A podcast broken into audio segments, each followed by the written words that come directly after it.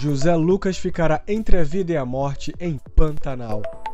Oi, tudo bem? Hoje é segunda-feira, dia 6 de junho, e tá começando mais um Minuto Alta Definição. Eu sou João Vitor Guedes e vou te contar as principais notícias do entretenimento.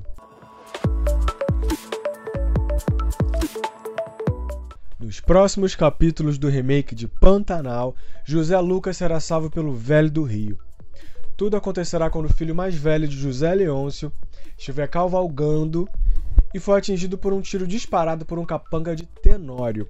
O rapaz vai gritar por socorro, né? vai ficar agonizando no chão, ninguém vai ouvir, e de repente ele vai ser arrastado pela mata, né? aquele clima de suspense que eu vou quebrar agora, contando um spoiler.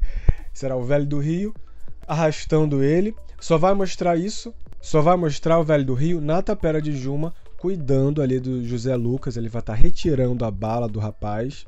E quando o José Lucas abrir os olhos, ele vai dizer que teve a impressão que tinha morrido.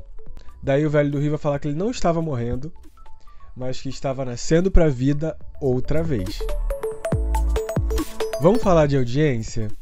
Ontem foi domingo e eu vou listar as principais audiências da televisão aberta no dia de ontem.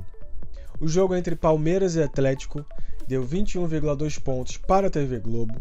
O Domingo Espetacular deu 8,6 pontos para a Record TV. O programa Silvio Santos marcou 6,6 pontos para o SBT e o Perrengue na Band marcou 3 pontos de média. Falando em SBT, falando de domingo, o SBT alterou a sua grade de programação dominical.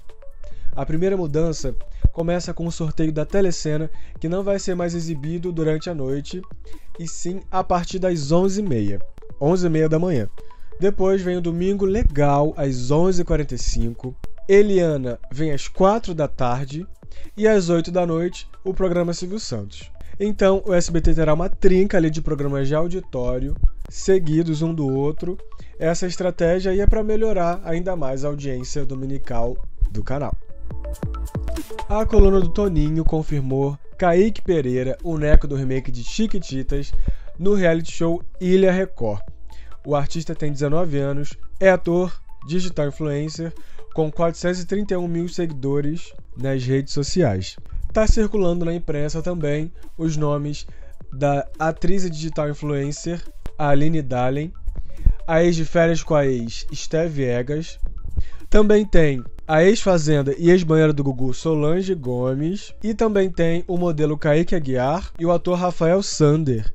Eles estão cotados por Ilha Record segundo a imprensa a Record ainda não confirmou os nomes, mas já se sabe que os participantes desse reality já estão confinados em Paraty para começar as gravações do programa. Vale ressaltar que a atração terá a apresentação de Mariana Rios. O programa será exibido assim que Power Couple acabar, que será no segundo semestre.